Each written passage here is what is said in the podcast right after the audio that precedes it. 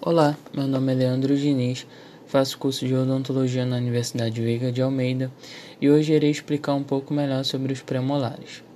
Começando com a cronologia de erupção. O primeiro premolar erupciona aos 10 anos de idade e o segundo premolar erupciona aos 12 anos de idade. E além disso, vale ressaltar que os premolares não possuem dentes descidos, apenas permanentes. Agora, irei dizer algumas características dos premolares, fazendo algumas comparações, porque assim eu acho que fica mais fácil entender. É, primeiro, irei comparar os premolares superiores. Geralmente, o primeiro premolar apresenta duas raízes, uma cúspide vestibular mais volumosa e mais alta do que o segundo premolar, e seu sulco principal é deslocado para a palatina.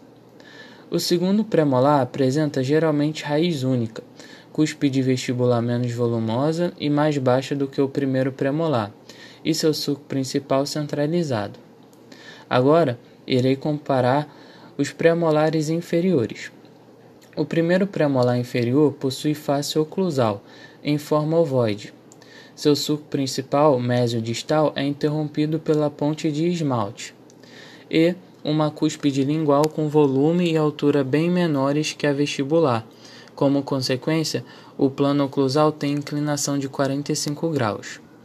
A crista marginal média é muito maior que a distal.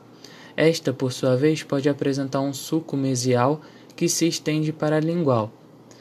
O suco, o segundo premolar, possui a face oclusal em forma pentagonal, suco mesio-distal contínuo e apresenta três cúspides.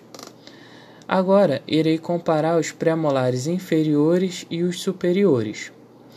Os premolares superiores normalmente apresentam diâmetros vestíbulo-lingual maiores do que o mésio distal. Já nos premolares inferiores, o diâmetro vestíbulo-lingual e mésio distal são proporcionais. Então, foi isso, gente. Essa foi minha explicação sobre os premolares. Espero que tenham gostado e agradeço desde já pela atenção.